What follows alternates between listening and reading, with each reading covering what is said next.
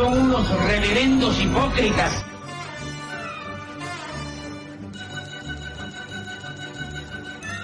¿Por qué no suben a la tribuna a responderme si son tan hombrecitos? Tú te puedes reír, tú puedes decir lo que tú quieras, pero tú mientes.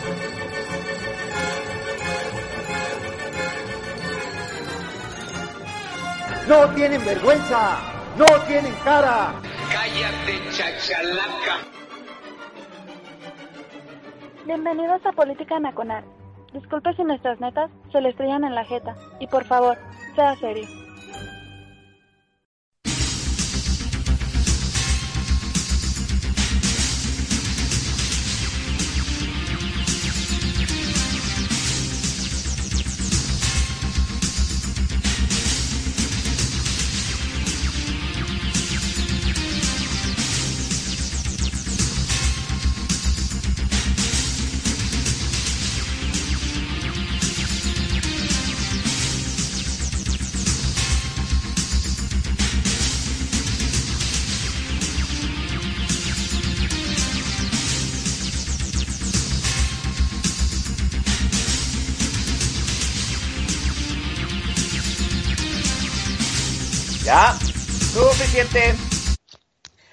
Hola señoras y señores, soy Oscar Chavira dándole la más cordial bienvenida aquí a Política Nacional. ¿Está usted en buenas manos? Sí, por supuesto, es viernes 8 de la noche. Ya dejamos atrás el estrés laboral, algunos, sí. Hay gente que trabaja pues, los fines de semana, pero pues nosotros no, es semana inglesa. Qué bueno, ¿no?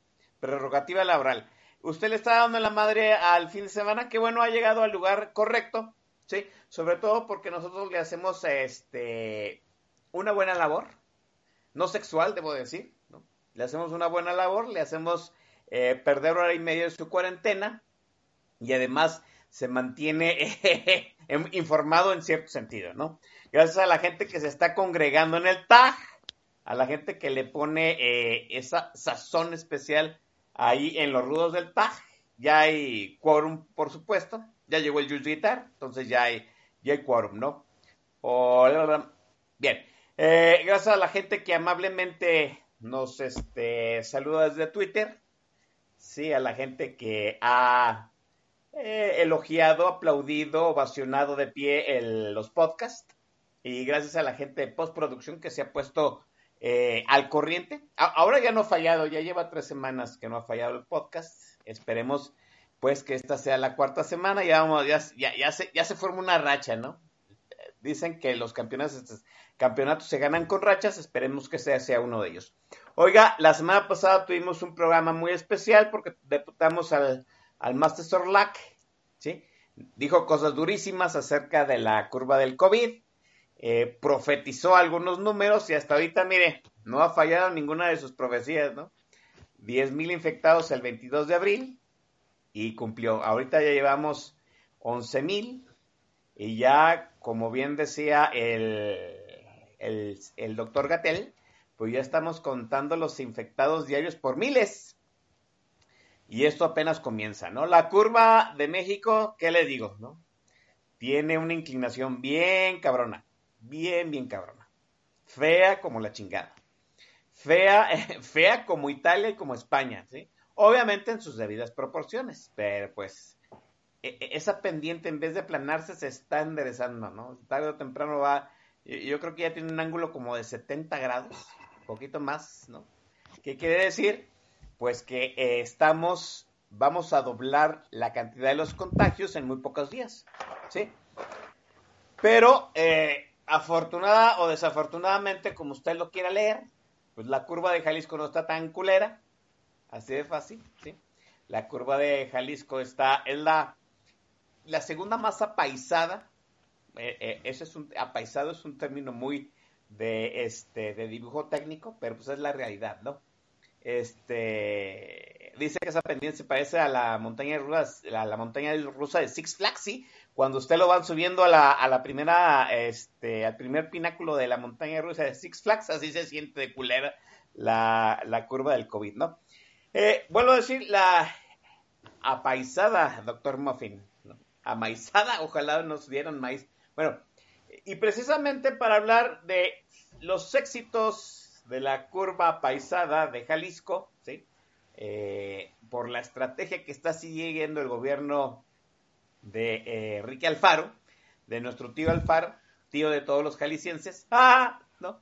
Pues eh, es que me propuse debutar a un amigo mío, nos conocemos ya de bastantito rato, ¿sí? el Jones Guitar también es parte de la cofradía, sí, me da mucho gusto tener aquí a Gabriel Navarro. Gabo, ¿cómo estás? Buenas noches. ¿Qué tal, Oscar? ¿Cómo estás? Pues aquí viendo, ahora sí, viendo cambiar el mundo desde la sala de mi casa. Sí, ¿no?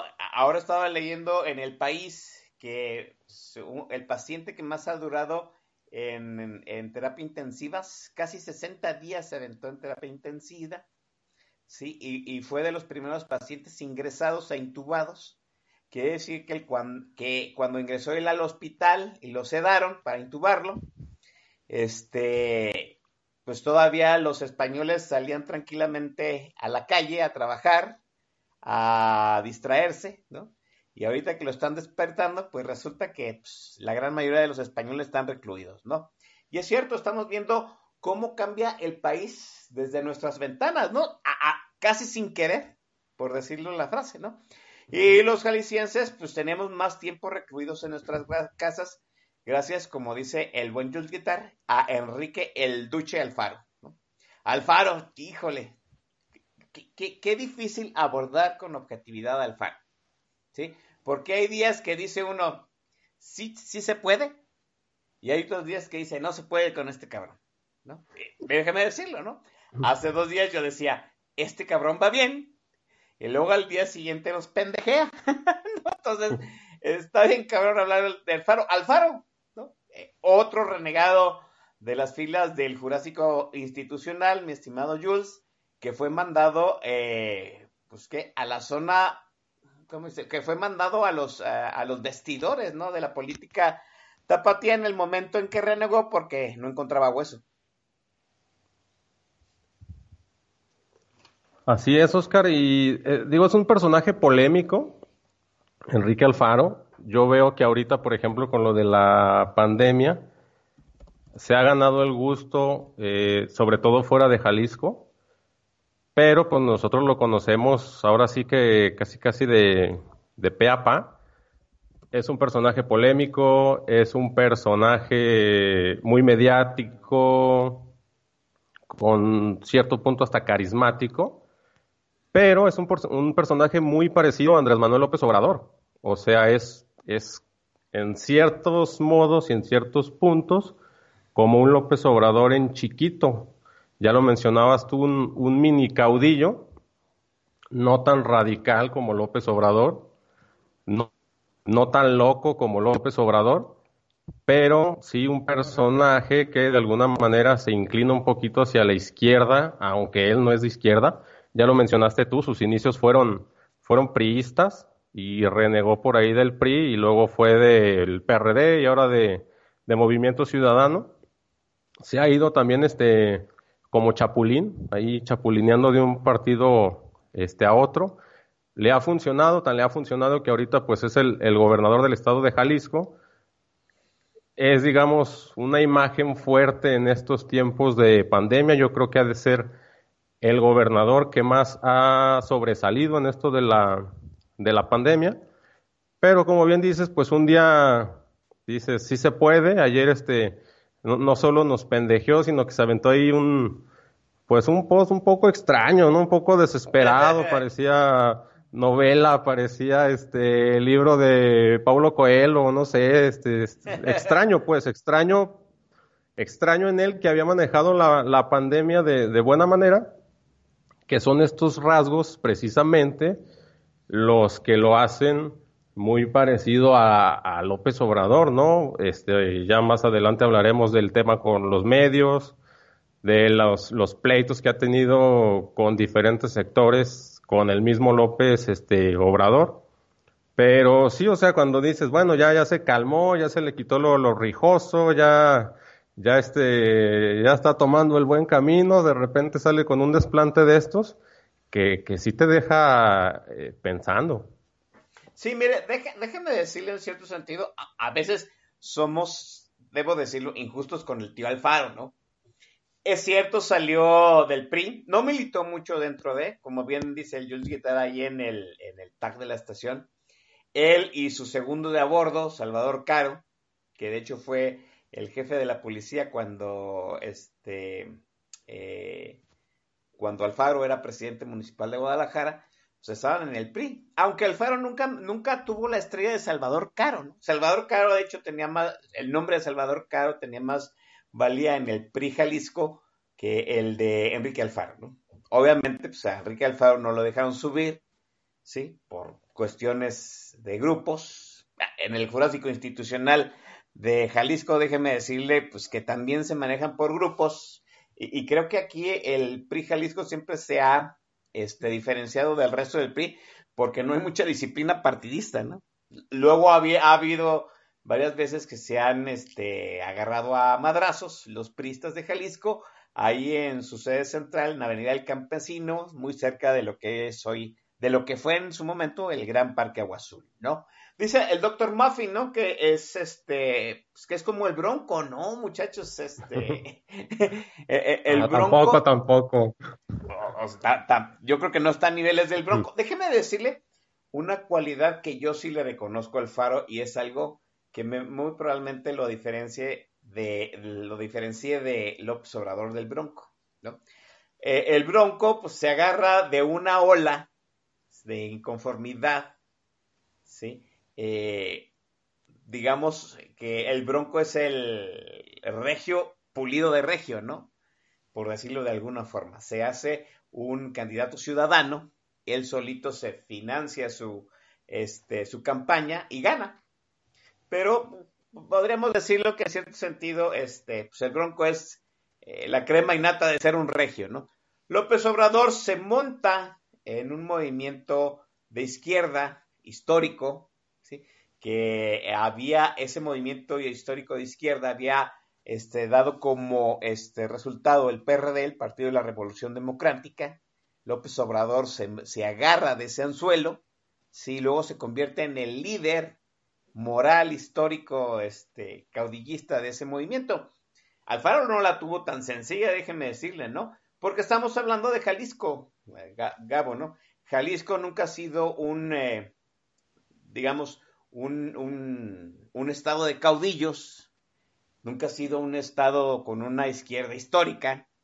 Antes de Alfaro, y aquí está Jules Guitar y Gabo Navarro, pues el PRD no pintaba, Movimiento Ciudadano, pues qué chingados era eso, ¿no? Aquí, aquí el gobierno se lo transitaban entre PRI PAN, o sea, no había un movimiento histórico de izquierda aquí en Jalisco y vamos, votar por la izquierda era algo eh, ilusorio en aquellos tiempos, estoy hablando de, de, de finales del, del, milenio pasado, Gabo.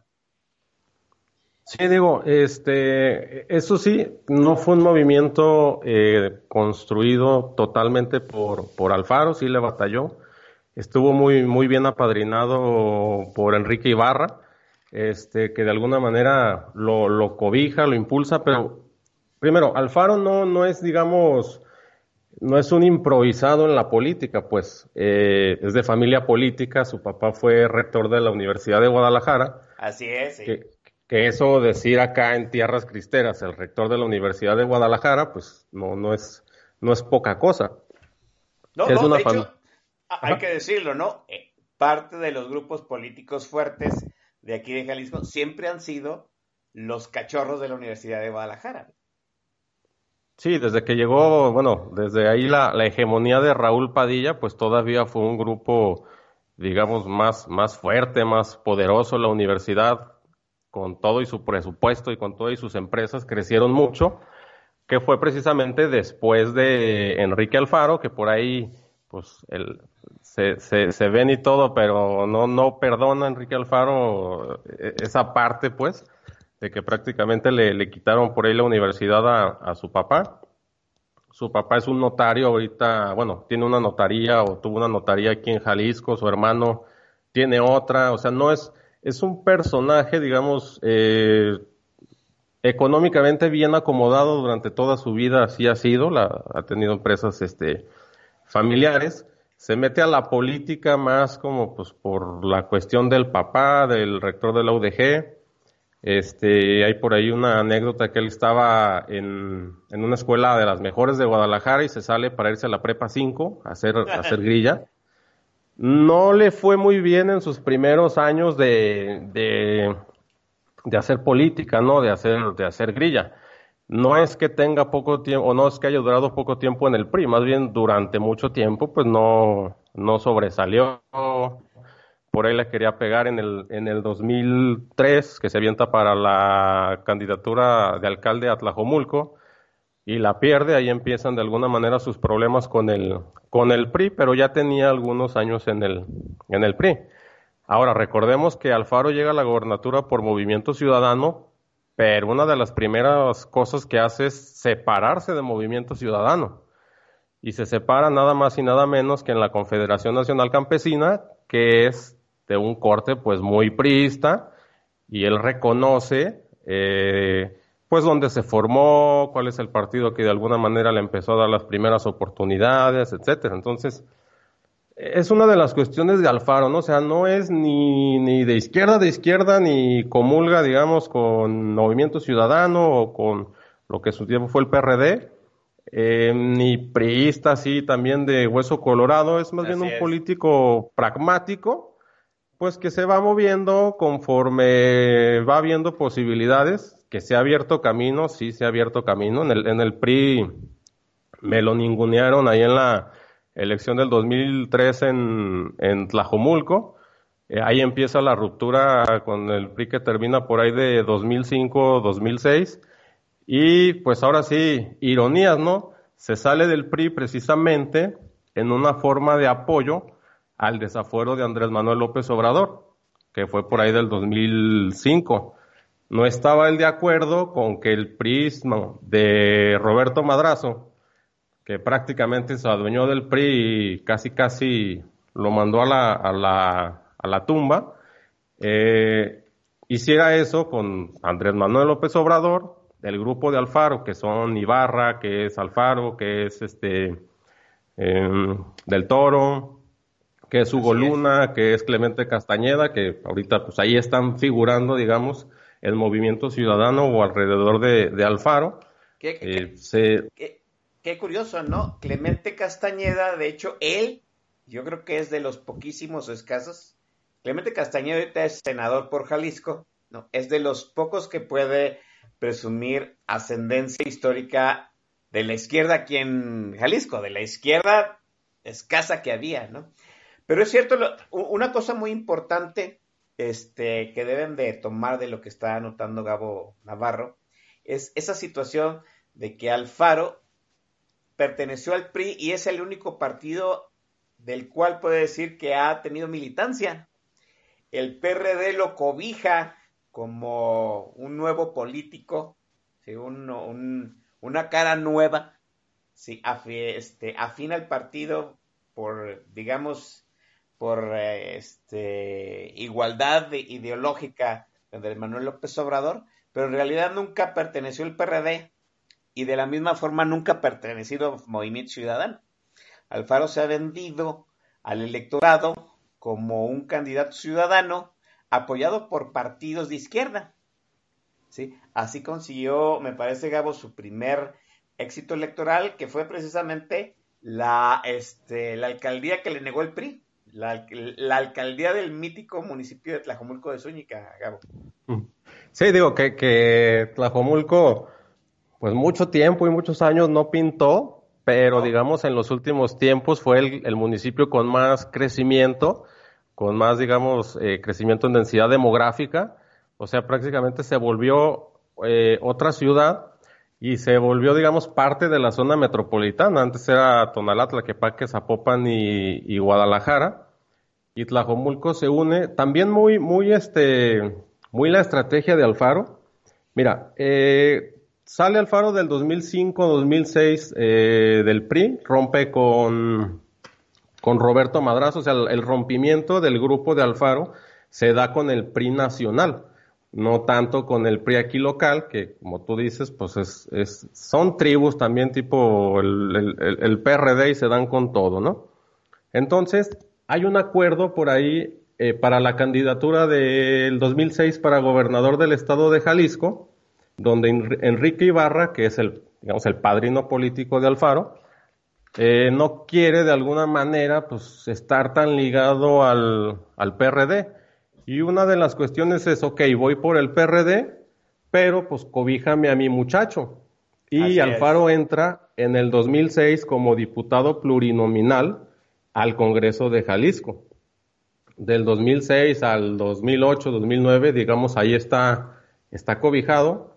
Eh, en, Enrique Ibarra, ¿por qué es importante? Porque como tú lo decías, bueno, aquí casi casi era de pena votar por la izquierda, ¿no? O sea, realmente, pues somos muchos, pues, o sea, eh, eh, Jalisco siempre ha sido un partido, digo, un, estado de, derecha, un estado... Conservador. Pues, conservador, sí, conservador, este, en las apariencias, pues, medio locochones acá por dentro pero que nadie se entere, que nadie sepa y la familia bonita y todo, aunque tú sepas que es un desmadre, ¿no? Pero aquí las apariencias cuentan, pues.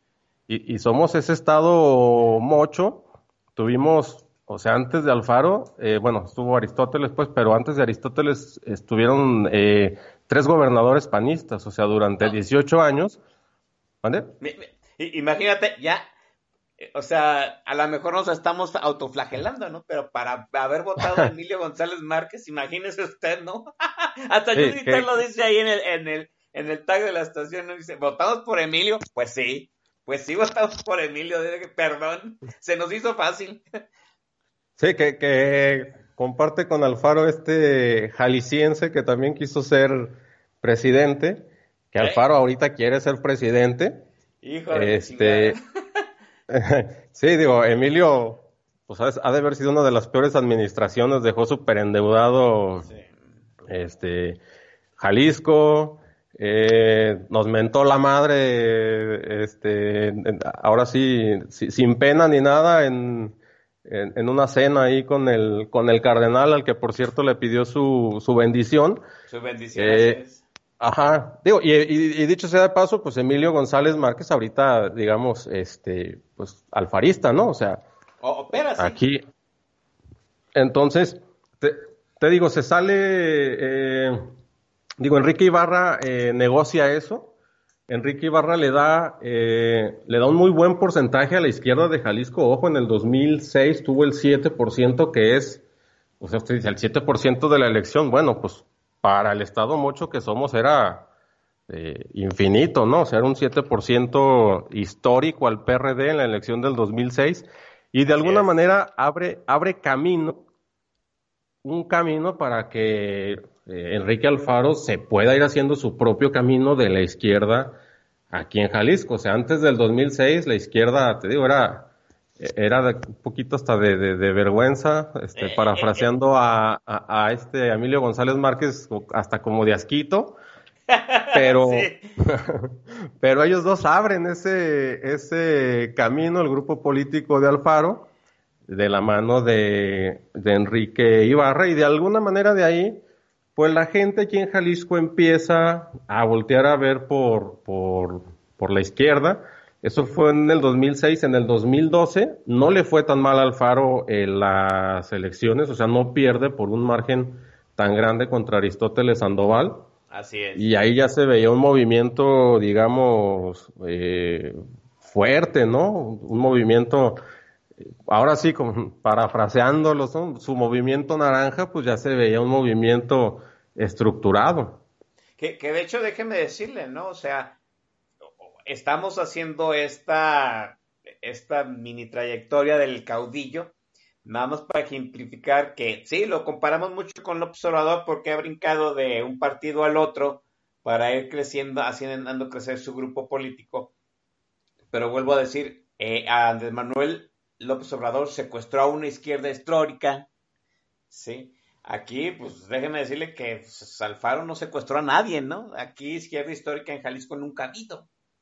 Sí, sí, Ibarra Pedrosa le dio el, padre, el apadrinó y muy probablemente Alfaro y Ibarra se montaron en la ola este de más grande que tuvo el PRD. Eso les hizo ganar el municipio de Tlajumulco como bien apunta Jules Guitar, el municipio de Tlajomulco acaparó los reflectores porque pues, en determinado momento ya no había dónde construir para Guadalajara ni para Zapopan, y pues todo el mundo empezó a construir para Tlajomulco. Y Tlajomulco se convirtió en un municipio que identificábamos en el mapa y no nada más los tapatíos, ¿no? También Tlajomulco empezó a ser ubicable en el contexto de la política nacional. ¿Qué hizo Alfaro en Tlajomulco? Pues llevar a cabo muchas de las eh, campañas que en su momento Andrés Manuel López Obrador llevó a cabo este, en, en la Ciudad de México, ¿no?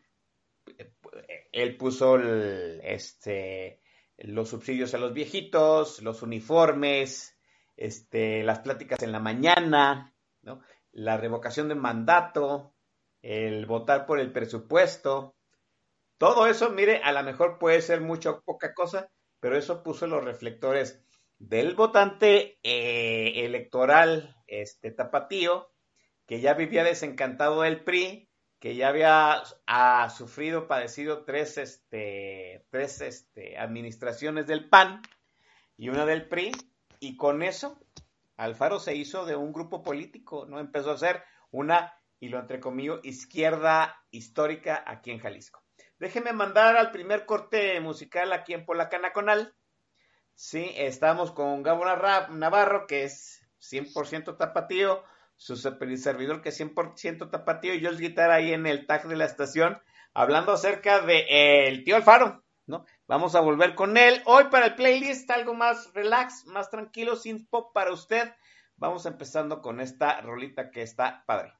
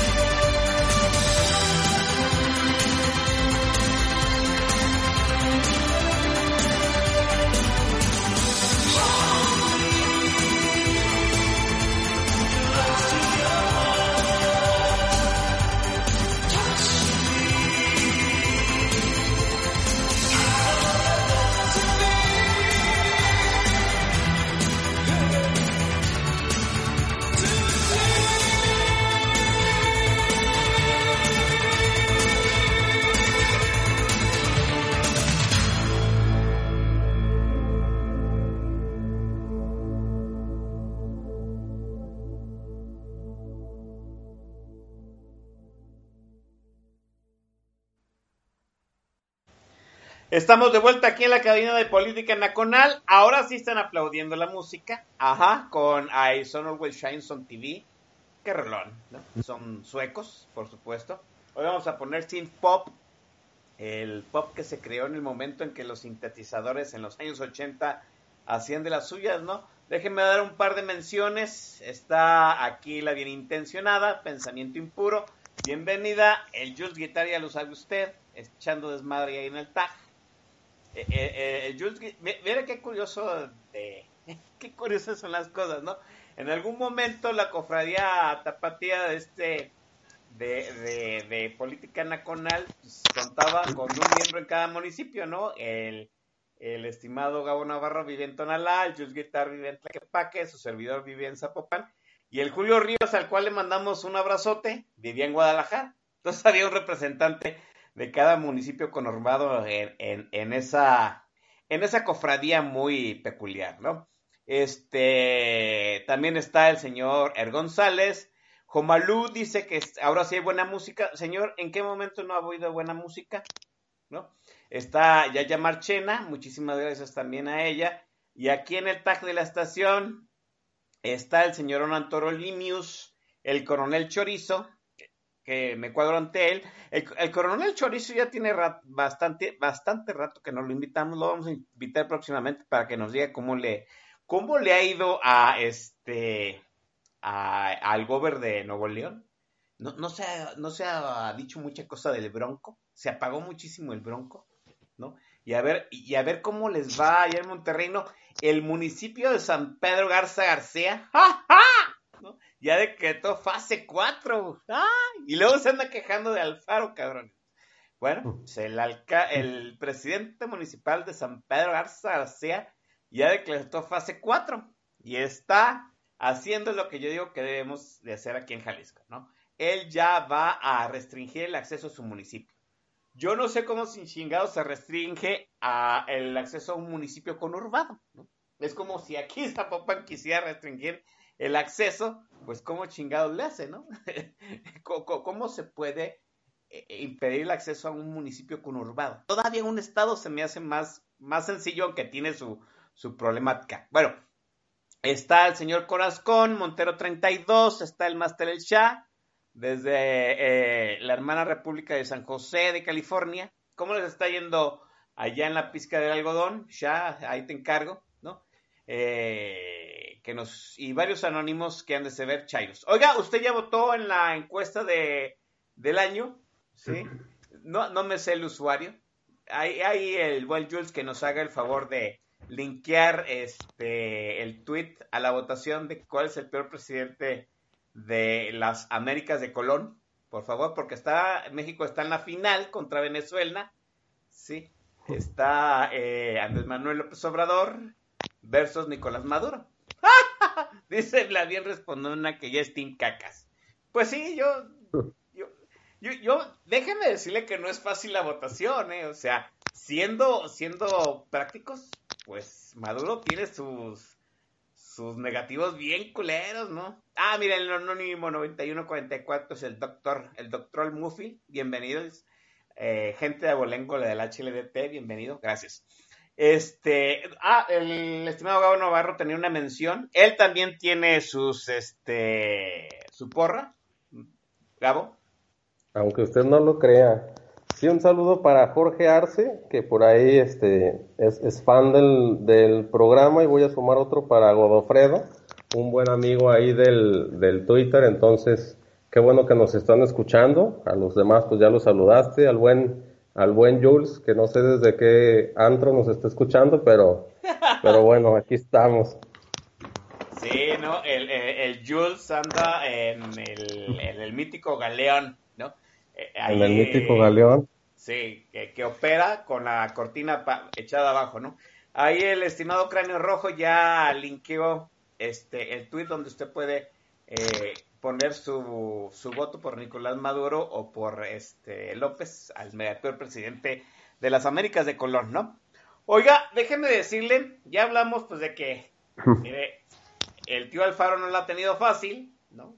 Se hizo de un movimiento de izquierda donde pues, eh, como dicen, era arar en seco, ¿no? hablar de izquierdas en Jalisco, pues no era sencillo, ¿no? Por muchos tiempos, ahí, ahí, lo dijeron ahorita, no era más fácil que creciera el sinarquismo, el partido del gallito, ¿sí? Era más fácil que creciera la ultraderecha aquí en el país que creciera la izquierda.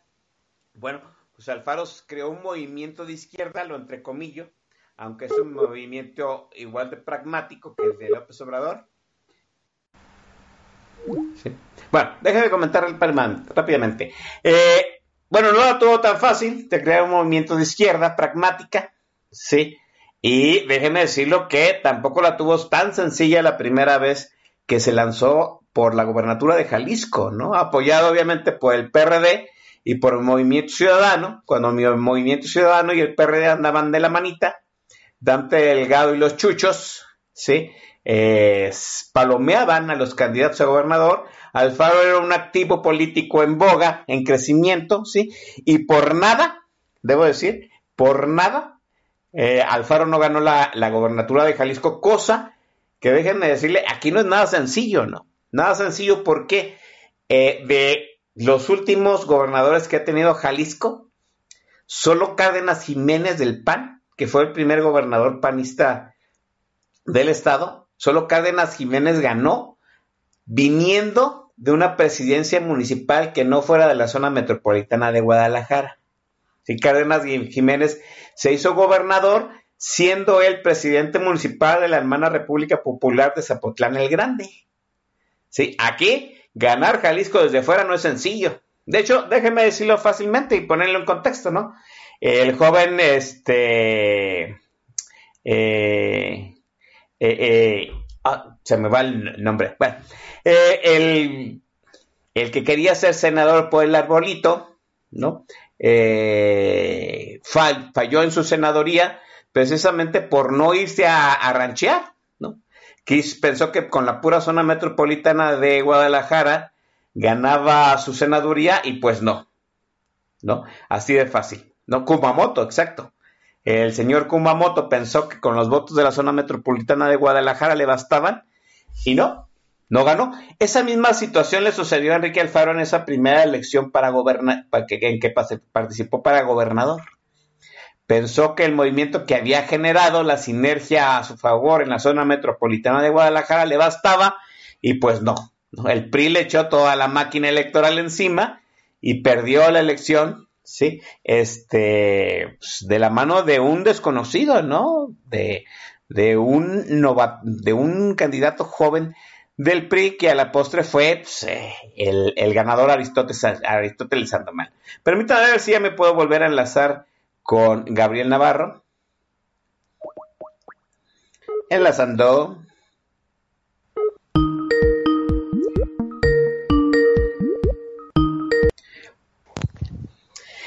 Bien, Gabo, qué bueno que te tenemos de vuelta. Estaba comentando yo que Enrique Alfaro este, pierde, la, pierde la gobernatura del estado de Jalisco la primera vez. Iba a convertirse en el segundo gobernador ganando desde fuera, ¿no? Siendo presidente municipal de Tlajomulco. Se pasó un tres años rancheando. Hay que decirlo como es, ¿no? Alfaro no se quedó quieto, se fue a ranchear, ¿sí? Él ya había creado su sinergia en la zona metropolitana de Guadalajara, tenía que hacerse de ligas fuertes fuera de, fuera de, la, de Guadalajara, Zapopan, Tonelada, Tlaquepaque, se fue a ranchear y esos tres años le sirvieron para crear la estructura electoral que a la postre le serviría. Pero antes se fue presidente municipal de Guadalajara, en donde, pues qué decirlo, no empezó a mostrar su talante como es Alfaro, no luces y sombras, tú, Gabo Navarro. Sí, o sea, como bien lo comentas, de hecho, ya lo vamos a tocar más adelante el, tema, o lo vamos a volver a tocar con, Andrés Manuel López Obrador. Alfaro pierde la gobernatura del, del 2012, no por mucho margen, pues, de hecho, pues también es un, es un resultado histórico. En el 2012 recordemos que en la nacional iba el PRD, PT y Movimiento Ciudadano. Y pues estaba alineado de alguna manera el proyecto nacional con el proyecto de aquí de, Jalisco. Pierde Alfaro, por esta falta de, digamos, de estructura fuera de la zona metropolitana de, de Guadalajara. Y, pero regresa en el 2000, en el 2015 y pues ya regresa a lo que viene siendo la, la presidencia municipal de Guadalajara y de ahí empieza a construir su, su proyecto. Ya casi casi la tenía ganada Alfaro, ¿no? O sea, el, el resultado del, del, del 2012 le dio la, la alcaldía a Guadalajara en el 2015 y le sirvió como trampolín. Sí, le sirvió como trampolín. Ya casi casi la gobernatura del 2018 para Alfaro, pues era una cuestión de, de trámite. Digamos, la única variante que se dio en ese proceso fue eh, el crecimiento de, de, de Morena, que Alfaro digámoslo así, cuando López Obrador se va a Morena, pues descobija lo que viene siendo eh, PRD este, y Movimiento Ciudadano, ¿sí? y eh, esa variante pues hace que Carlos Lomelí esté también por, por Morena en el 2018 para gobernador de, de Jalisco, pues que por ahí... Pues, ajá. Deja, déjame interrumpirte aquí porque es una parte que se debe de volver importante, ¿sí? cuando Andrés Manuel López Obrador da el brinco a Morena, deja atrás el PRD, deja atrás a Movimiento Ciudadano, al PT, ¿sí? Esa situación crea un cortocircuito en la Matrix de, de los chairos, de la gente de izquierda aquí, aquí, en el estado, ¿no? Fue una situación pero muy, pero fue, es una situación muy, muy, muy ridícula. Déjeme decirle a qué grado, al grado de que Jorge Naredo, si usted lo, lo, lo, ha leído por ahí en el Twitter, él era alfarista, ¿no? De hueso colorado. De hueso colorado. ¿no? Hasta que López Obrador los descobija, ¿sí? Este, Alfaro no quiere adherirse a Morena, no quiere irse, quiere, quiere montarse en su propia ola, ¿no? En la, en la, ola de Morena, ¿sí? Empiezan las fricciones con López Obrador, ¿sí? Alfaro, vuelvo, lo tocó muy bien Gabo Navarro, pues la, elección para hacerlo gobernador fue puro trámite. Él sabía que Connie sin Morena iba a ganar, pero no se adhiere a las, a las huestes de Morena, rompe con López Obrador y aquí creó un, una falla en la Matrix y sucede que luego varios alfaristas de huesos colorados se volvieron antialfaristas como hoy Jorge Naredo, Gabo. Sí, mira, este, aquí por ejemplo hay, hay una cuestión en el fútbol en, en, Guadalajara que tú le puedes ir a la, a la UDG y sí, le puedes ir a otro equipo. Alguien más, así es, sí. Ajá, y no pasa absolutamente nada. De hecho, hasta sería un poco raro no irle a la UDG, pues, independientemente es, sí. le vayas a la... Pero no le puedes ir a las Chivas y al Atlas. Ah, ¿no? Sí, o sea, eso mismo pasó con, con Enrique Alfaro este, aquí en Jalisco. O sea, había mucho alfarista cuando el proyecto de Alfaro estaba alineado al de López Obrador. Así es. Pero se va López Obrador y todos esos alfaristas, alfaristas amlistas, se quedan como, ah, caray, ¿y, y, y ahora qué? Pues aquí en Jalisco, eh, o sea, Alfaro ahorita, por ejemplo, eh, viste mucho hacia afuera de Jalisco, ¿no? Con esta situación del, del coronavirus pero aquí en Jalisco no creas que la tiene tan fácil. ¿Por qué? Porque esta situación con López Obrador, pues, o sea, no le puedes ir a López Obrador y Alfaro, y de hecho es, es un odio, este, como dicen, o, odio jarocho, pero aquí odio tapatío en contra de Enrique Alfaro por esa, por esa situación. Pero, y así pero, mismo. Pero, pero de, déjame decirlo, ¿no? O sea, en realidad el odio recalcitrante a Alfaro nada más es de los morenistas puros.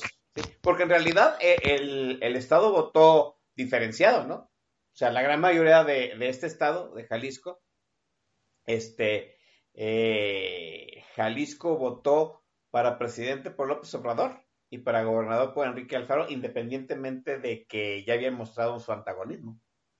Sí, ya, yo creo que el antagonismo se da más, más que nada en gente mediática, que apoyaba mucho, digamos, el, el proyecto de, de Alfaro o en, o en, redes sociales. Sí, la, la gente votó eh, diferenciado.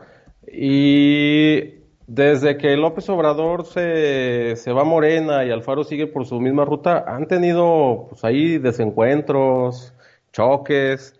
El, el punto a favor de, de, Alfaro, pues es que no se queda callado, pues, o sea, Alfaro mediáticamente es, es le gusta hablar, le gusta decir, y lo vemos ahorita con el tema del, del, del COVID, ¿no? pero tuvieron sus, sus varios desencuentros este, por lo del gasolinazo, por lo del INSABI, por lo de los superdelegados. Eh, obviamente eh, López Obrador pidió el voto para Lomelí en lo que vendrían siendo eh, pues, la, la, la, elección aquí en el 2018 en, en Jalisco y raspó tres veces feo a Alfaro. Bueno, le dijo demagogo, imagínate, o sea, para que el Obrador le haya dicho demagogo a Enrique Alfaro, o sea, de qué estamos, este, de qué estamos hablando, ¿no? Entonces, sí le pegó eh, ya con Alfaro como, como presidente. Alfaro es un, es un, es una, es un personaje político, como ya lo decíamos, muy pragmático. Así es. Es, es peleonero, pero no es un peleonero rencoroso de me peleo ahorita y rompemos para siempre, ¿no? El, el, el, el, ejemplo está con, con, el grupo de la, de la UDG, pues. Así es. Este, y, y va armando su, su discurso, su narrativa, peleándose un poquito aquí, agarrando un poquito de, de allá.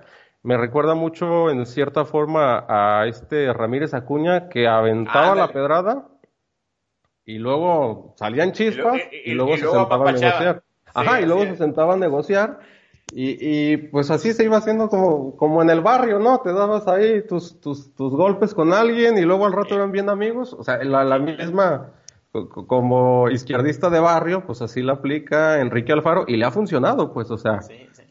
Dejen, este, déjenme decirlo que esa, esa técnica de mi estimadísimo licenciado Tolete Ramírez Acuña, e, él era bien dado así, ¿no?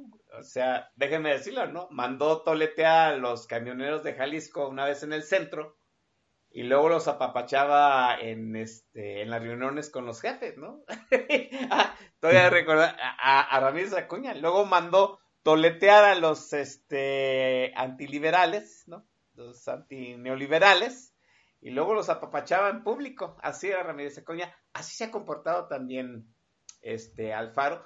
Y, y déjeme decirle que esa situación de no estar comprometido con una afiliación política, no perteneció al PRD, no pertenece a Movimiento Ciudadano, venderse a, través de un movimiento que luego hizo suyo y no ponerse la payera de un partido, pelearse con todos y luego apapacharse con todos también, yo creo que eso es parte del éxito de estar capoteando, y le voy a entrecaminar, de forma más o menos decorosa la pandemia del COVID. Déjeme darle un ejemplo, ¿no?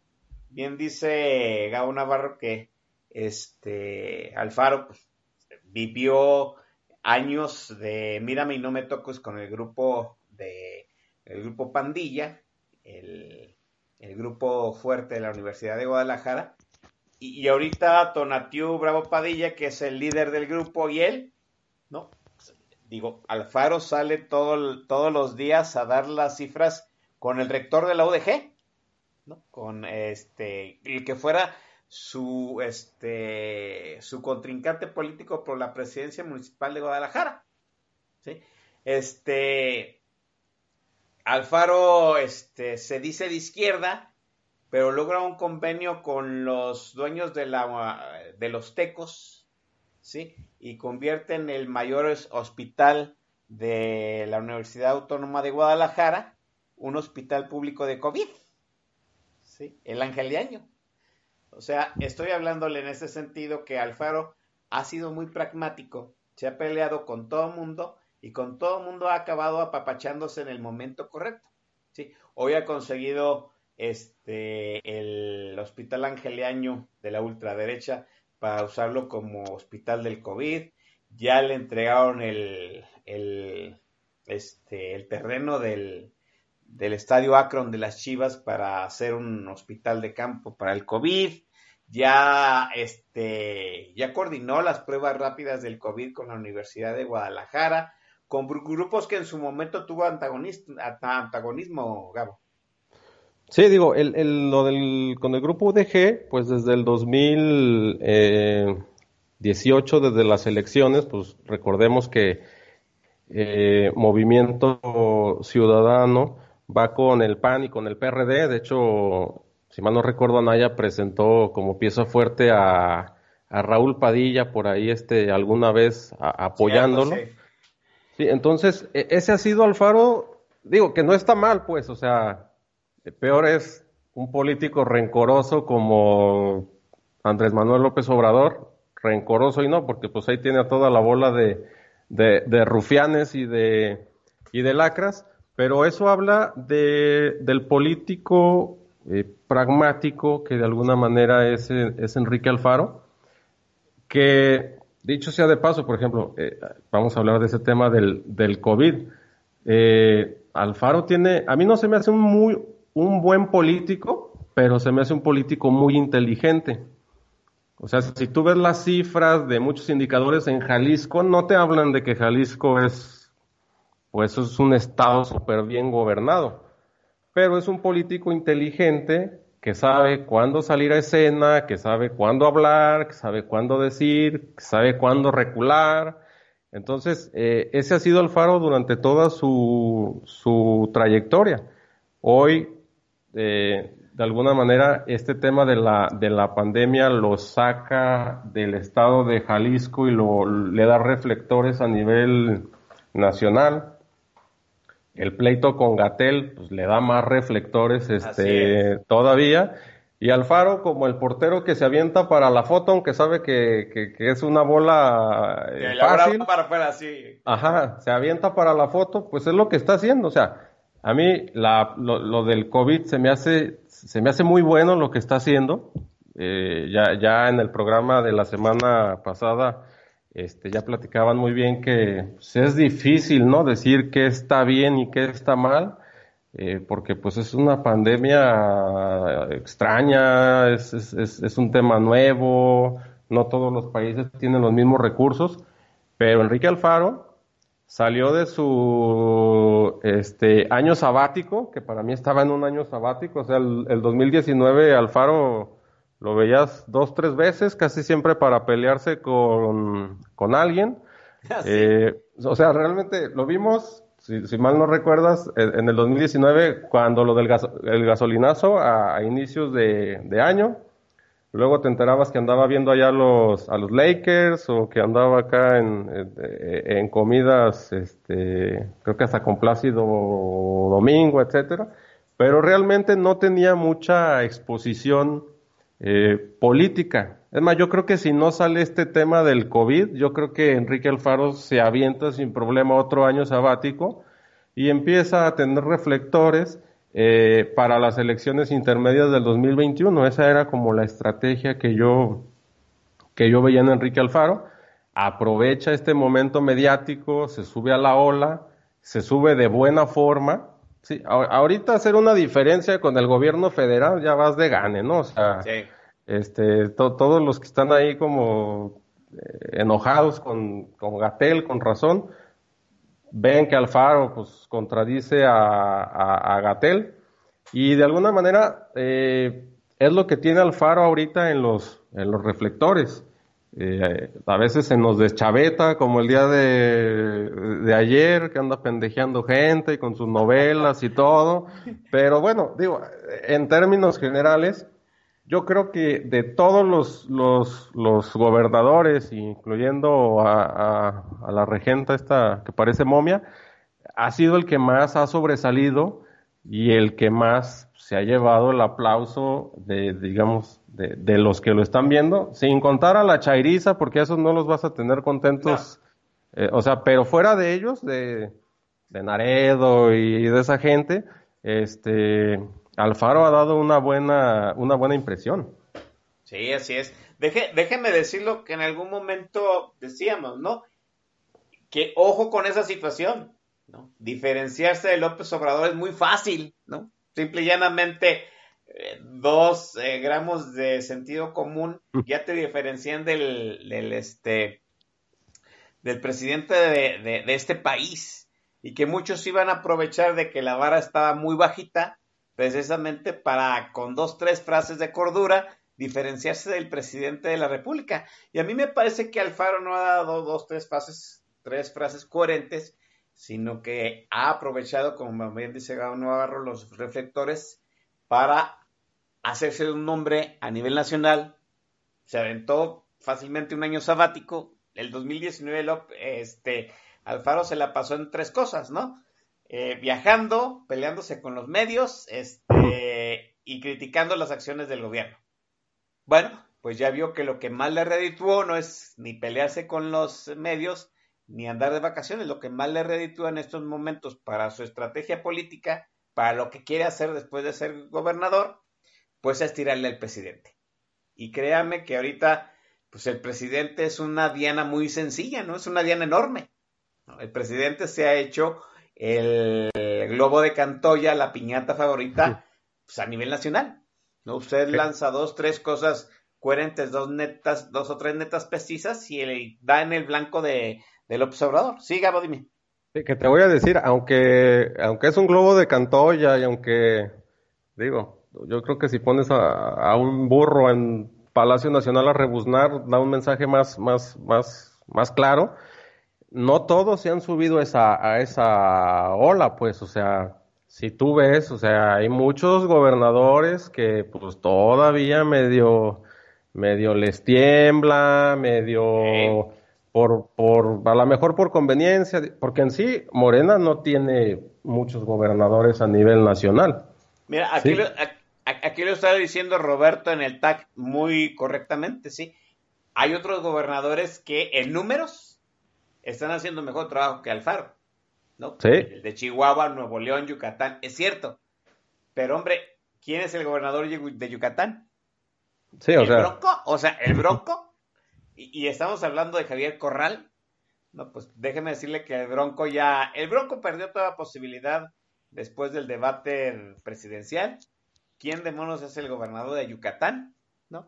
Y Corral, mire, Corral, con todo el punto honor que, que, que tiene, pues, no, este Alfaro y su echada para adelante lo arrolla sin, sin, ningún sentido. De hecho, en algún momento se pensó que la oposición al observador tenía que iniciar en, el, en Chihuahua o en Jalisco, ¿no? Pues yo, no veo a, yo no veo a Corral con, los, con las ganas de echar para adelante como las tiene Alfaro, Gabo.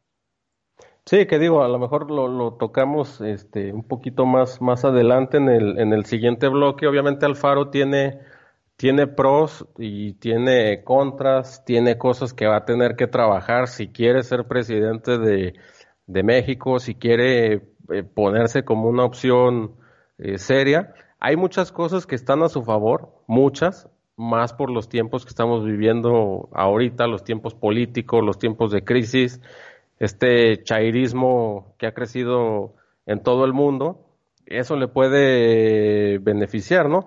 Y nada más así, rapidito, Oscar, fíjate, Jalisco el año pasado tuvo 11.727 casos de dengue. O sea, fue una cuestión de salud. A mí me sorprende que Alfaro ahorita esté atendiendo esta situación de salud, porque la del dengue la rebasó este, totalmente. O sea, fuimos primer lugar a nivel nacional. Eh, el 28% de los, de, los, de los infectados de dengue fue de aquí de Jalisco. En delitos, en homicidios, estamos entre el 3 y el, y entre el tercer y el sexto lugar, o sea, no somos tampoco, o sea, la cuestión del, de, de, la seguridad tampoco ha sido su, su fuerte. Mínimo. Sí, eh, Coparmex, ayer este, con, si mal no recuerdo, Gustavo de Hoyos, saca por ahí una, una, una imagen del, del presupuesto que se ha ejercido en los, en los estados pero pues que no se ha comprobado y somos de los primeros también, o sea, 6.818 millones de pesos que no se han demostrado en qué se, se gastaron. Entonces, eh, lo que mencionabas, hay muchos gobernadores que tienen números mucho mejores que Alfaro, yo creo que muchos, ¿eh? O sea, eh, Alfaro, te digo, no se me hace un buen político, pero la imagen que tiene Alfaro, la presencia que tiene Alfaro, el colmillo político que tiene Alfaro y la, y la proyección que tiene Alfaro, creo que hoy por hoy, si nos vamos a la parte de los gobernadores, pues es el que más posibilidades tiene. Dice Roberto, y dice, conviene, hay que esperar a ver el, el término de la pandemia. Es cierto, ¿no? Porque déjenme decirle que como le está pasando a la Ciudad de México, esto se pierde de control de un día para otro. Bien, déjenme mandar al siguiente corte musical. Volvemos para estar hablando nuevamente del tío Alfabro, ¿no? Aquí con Gabo Navarro.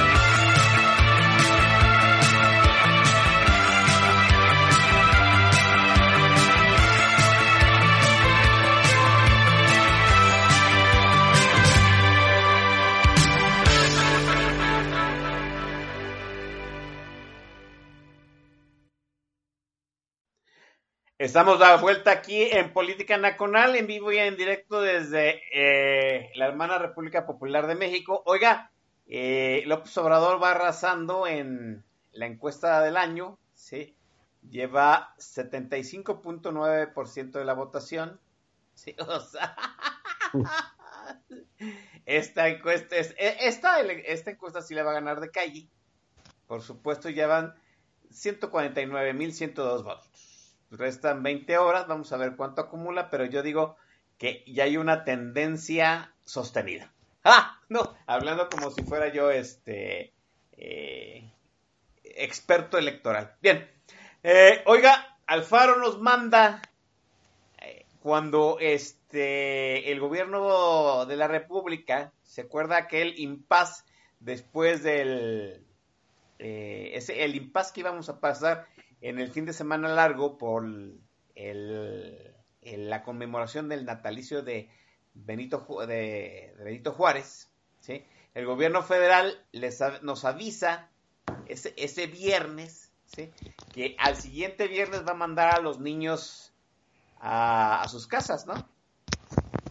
Bueno, pues ese viernes, Enrique Alfaro, y, y, le agradecemos a Bien Respondona por el tip, por la anticipación, dice que desde el lunes, que, ya, que los muchachos ya no van a regresar a la escuela después del fin de semana largo y que los que puedan ser mandados a su casa a hacer home office lo hagan desde ya. ¿Qué quiere decir? Que Jalisco le gana a todo el resto de los estados, ¿sí? Con cerca de 10 días de cuarentena, ¿sí? Una semana para los chamacos y, bueno, 10 días para los chamacos a las escuelas y 10 días aparte de la población en home office.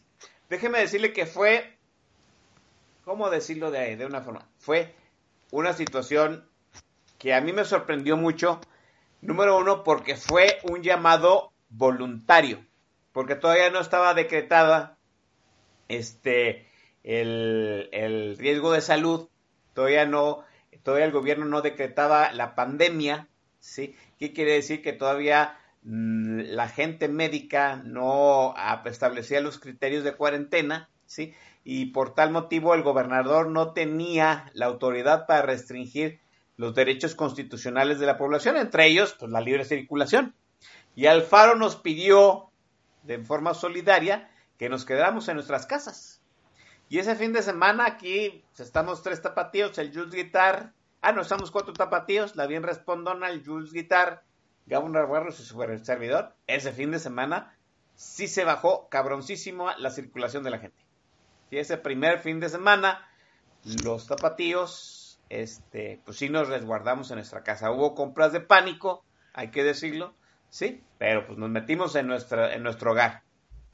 Esos días, muy probablemente, ahorita los veamos desde una manera positiva, porque la curva del contagio individual de Jalisco es la menos peor, ¿sí? Es la segunda menos peor de todo el país.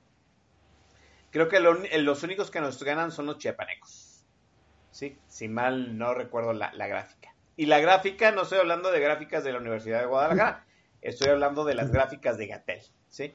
Jalisco es el, es el segundo estado que menos casos por cada 100.000 habitantes tiene. ¿Sí?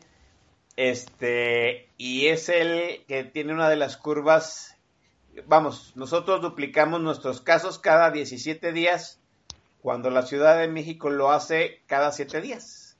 O sea, esa, esa semana que le hemos ganado de los jaliscienses y que ha costado mucho, hay que decirlo, es cierto, nos ha costado mucho, este, económica, social, emocionalmente, pues tal vez esté funcionando. ¿Sí? Pero ahora se han endurecido, endurecido y se han hecho más polémicas las, las, este, las disposiciones, ¿no? Alfaro hace unos días eh, dijo que pues, la cuarentena ya era obligatoria y iba a empezar a multar a la gente que estuviera en la calle, número uno, sin cubrebocas, y número dos, que no que saliera a hacer cosas que no fueran esenciales. Toda una polémica, multar a la gente por estar en la calle. Tú estás, ¿Tú estás a favor de ello? ¿Qué, dice el TAC, no? Multar a la gente por salir, y por romper la cuarentena. Gabo. Mira, este, yo leí cada, cada barbaridad en, eh, en Twitter, hasta este Sergio Sarmiento, que ahorita está de, Ándale. fama, este que, que ya ya Alfaro iba a aplicar contra los ciudadanos, lo que no aplicaba ni siquiera contra los delincuentes y, y cosas así.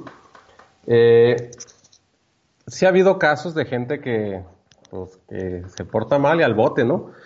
Eh, más los que se ponen de alguna manera violentos, digan en mi rancho los que se quieren poner pendejos, este, los que, que- mis derechos y eso. Yo no lo veo, mira, no lo veo mal porque pues estamos viendo la situación, ¿no? O sea, eh, no es una situación normal, es una situación muy atípica y para una situación atípica pues tomas medidas atípicas, ¿no? No estamos acostumbrados quizá a este tipo de, de medidas. Se han visto los, los resultados. Se ha exagerado, yo creo que mucho en la posición de, de Alfaro. Este, hay mucha gente que, que, que sigue saliendo. Yo, por ejemplo, ayer salí por dos horas más o menos, este, pues, por, por trabajo, ¿no? Hay que comer. Y yo vi, pues, una ciudad sí más tranquila, mucha gente con cubrebocas. Hice un tramo largo de, de ida y vuelta a recoger unos papeles y no vi pues, ni hostigamiento, ni a ver, párate a dónde vas, ni, ni para mí ni para la gente, pues. Entonces, se ha sobredimensionado mucho la medida. Creo que Alfaro tiene que salir a decir eso, obviamente. O sea, así como hay gente que ha tomado las medidas como, como debe ser, o sea, yo llevo casi en cuarentena poquito más del, del mes, y aquí en el coto donde vivo, pues prácticamente aquí ves a todo mundo. Eh, pero sí hay mucha gente, veíamos imágenes de- del mercado de- del mar, pues, este, a reventar o, lugares donde no se está haciendo mucha, mucha distancia social. Eh, Alfaro ayer les dijo pendejos que, que yo creo que tiene razón, pero no lo debe de decir él, obviamente. Pero tú, que llevas a lo mejor casi un mes sin, sin salir de tu casa más que para lo básico, pues obviamente ves ese tipo de gente y ¿qué dices? Pues, pues sí, son pendejos, ¿no? O sea, si nos, o sea, re- o sea, realmente... Fíjate, eh, y- fíjate. Ujú. Pero tú y yo podemos pendejear. La gente que está Ajá, sí, sí, sí, pendejear. claro. El gobernador Mal haríamos que no. Ajá. El punto es, ¿puede pendejear el gobernador del estado? No, claro que no. O sea, hay, hay que conservar las formas este, po- y- y- políticas y no puede pendejear, te voy a decir por qué, porque, o sea, da la impresión de desesperación, ¿no? Y, y creo Sí. que hasta para su mismo proyecto no es bueno, eh, pues dar la impresión de, de desesperación, o sea, ese mensaje de que, ajá, dime. Pero fíjate, qué curioso la forma en que está redactado. No, no es un tweet, ¿no? Es la foto Ajá. de, de un post en Facebook. En Facebook, mal sí. no tengo entendido. ¿sí? O sea, hay un choro de, de, de Corín Tellado de, de historia de lágrimas y risas de Yolanda Vargas Dulce antes de, de pendejearlos, ¿no? O sea, yo, yo no, yo no, yo no pienso que Alfaro, siendo un personaje tan pragmático, haya pendejeado nada más por nomás. Creo que quiere, en cierto sentido, ablandar de una forma equivocada su figura, ¿no? Diciendo, ay, pues, me estoy desesperando mucho por, por salvarlos, ¿no? Pendejos, ¿no? Entonces, yo digo que no son formas. Yo digo que. No me agradecen. No, no, pues sí. Es, es, es, es, este.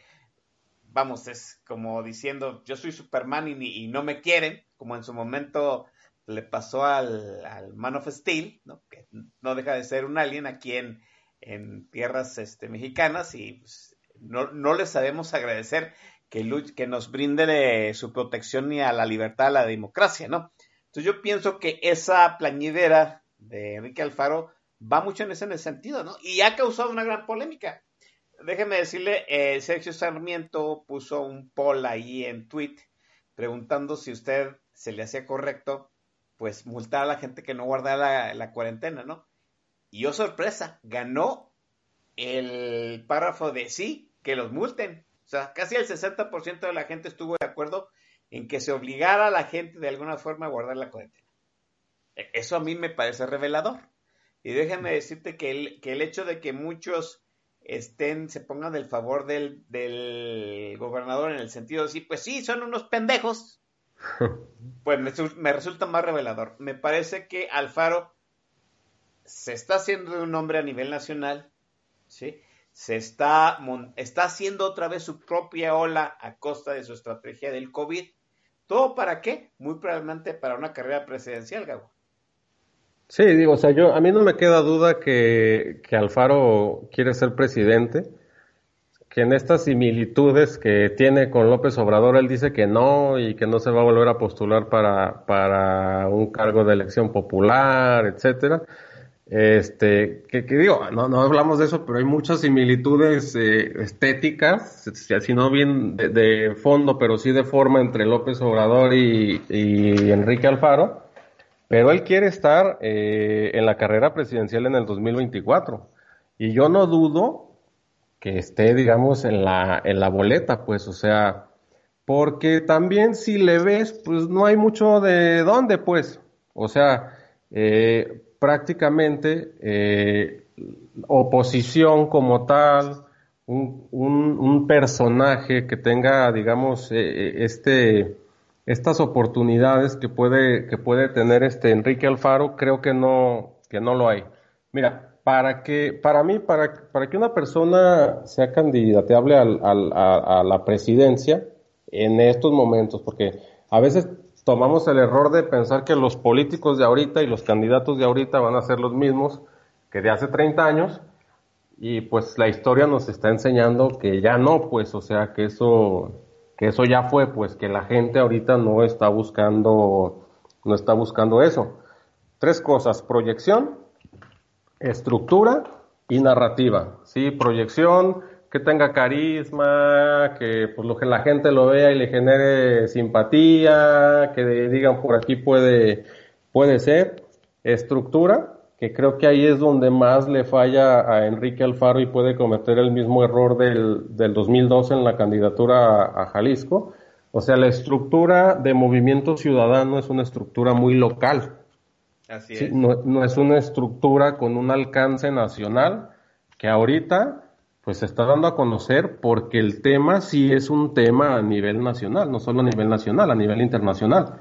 Sí, y eso lo está proyectando a nivel nacional. Pero si tú te fijas en la estructura partidista que tiene Enrique Alfaro, pues es, es corta, pues es, es, es pequeña. Sí, eso. Eh, es, es, un movimiento que así, que empezó siendo muy regional, muy de la zona metropolitana de Guadalajara, se expandió a todo Jalisco, pero hacer un movimiento estatal a un movimiento nacional no es sencillo. Vea usted lo que le pasó a, Emilio González Márquez.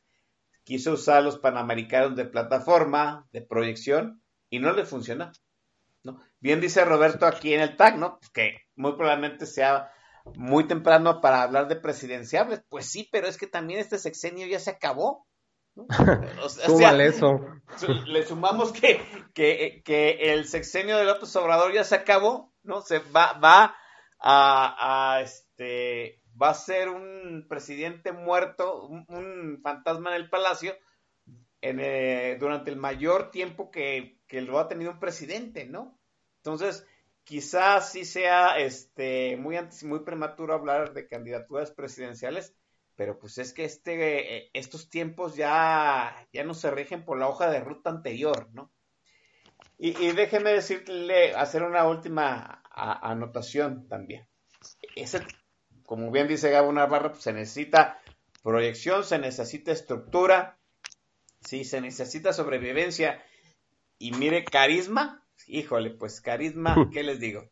no, Alfaro no es un hombre carismático, es un hombre entrón. Podría decir que es nuestro bronco, sí, aunque pues no llega al, a las a los este a los eh, ¿cómo decirle? a los niveles de parodia que tiene el Bronco de este de Nuevo León. Sin cortar manos. Sin cortar manos, por supuesto, sí. Pero ese pragmatismo de Alfaro le puede ayudar mucho en tiempos de río revuelto, ¿no?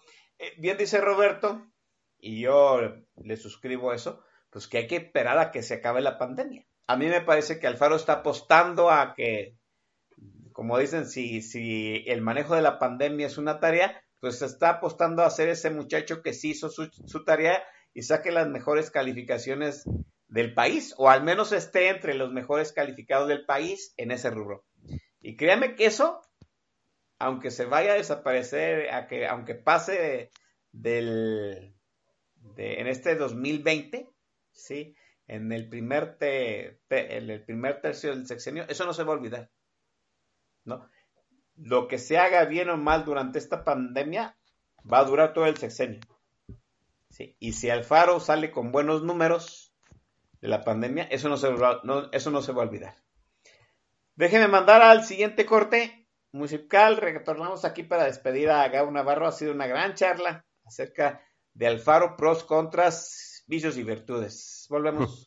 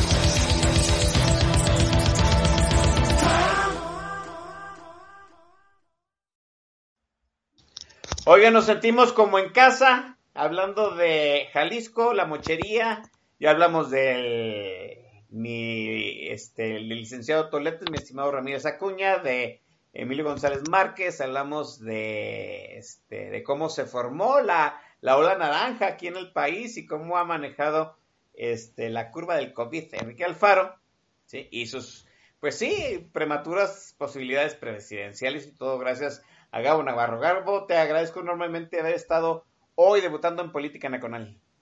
No, pues muchas gracias a ti, Oscar, y, y esperemos estar de vuelta por acá por, por tu programa. Sí, esperemos que, que pase el examen. Ajá, ¿no?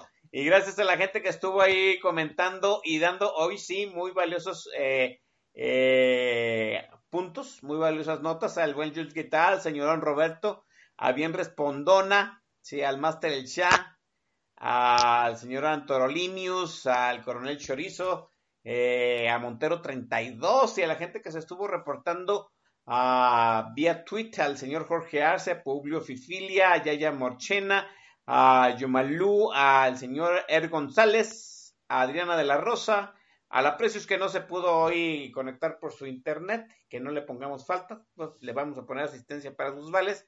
Y gracias a toda la gente que amablemente va a descargar el podcast. Muchachos, me despido, sigan quedándose en su casa los que puedan, cuídense.